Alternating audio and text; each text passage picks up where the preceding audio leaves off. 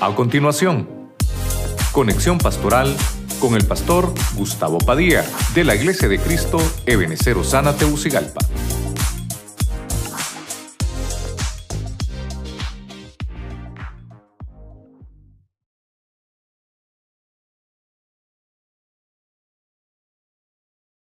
por lo menos algunos enemigos de una casa. Y faltaron un montón, pero así rápidamente.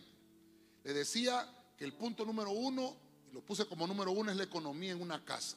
¿Dónde debemos de aprender la economía? En la casa del Señor. Y por eso puse primero mi casa, dice el Señor. Cuando nosotros como jóvenes aprendemos a sembrar primero en la casa del Señor, cuando nos casemos, hermanos, no vamos a tener problema con darle al Señor primero. Porque si yo me encargo de las cosas de Dios, Él se va a encargar también de mi casa.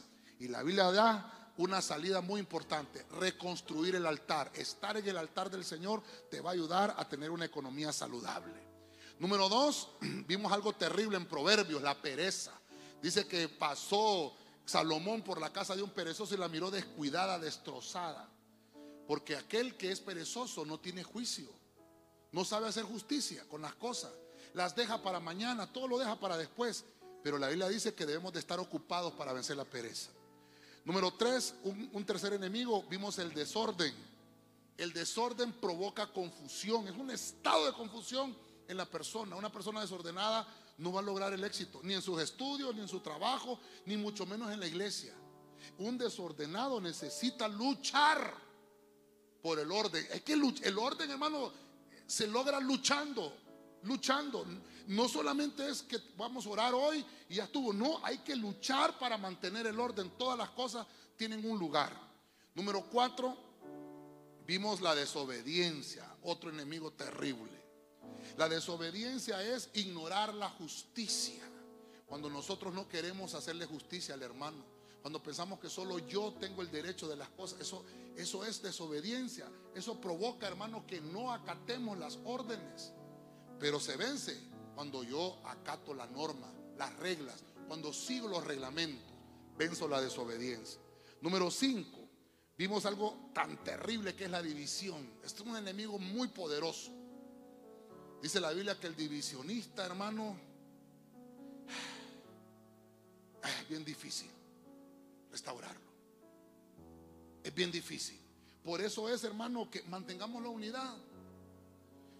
Aquel que anda promoviendo discordias en una casa y no digamos en una iglesia es divisionista. Y eso, hermano, hay un momento que se puede restaurar, pero si se pasa la línea, a veces no se puede regresar al orden. Por eso es que debemos de, tratarlo a tiempo. Si usted ha tenido esos impulsos, dobleguémonos al Señor, dobleguémonos al Señor. En el punto 6 vimos la rebeldía. Aquel, aquel que, que que, ha estado en un estado de desobediencia, valga la redundancia, pasa esta escalera llamada rebeldía, porque la rebeldía es cuando se opone al cumplimiento de las reglas. Un rebelde no solamente es que es desobediente, eh, hermano, inculca a otros para que incumplan también. Ese es un rebelde. Entonces, lo que hay que hacer es evitar resistir. Cuando yo mismo sé que estoy resistiendo la autoridad, yo puedo, puedo entender que lo que me está atacando es un espíritu de rebeldía. Lo doblego en el altar. Y por último, Vimos algo importante también que es el espíritu de enfermedad. ¿Cuántas familias en la Biblia podemos señalar que fueron atacados por el espíritu de enfermedad? Es cuando pierden la salud las personas. Hermano, ¿quién no ha estado enfermo en su vida? Todos nos enfermamos. Pero hay espíritus que lo que hacen es quitar la paz en una casa. Cuando hay un enfermo en una familia, todos la pasan mal. Necesitamos pedirle al Señor y decirle, tu sangre, Señor, pagó el precio de nuestras enfermedades y nuestras dolencias en la cruz. Todos los enemigos de mi familia los declaramos derrotados en el nombre de Jesucristo.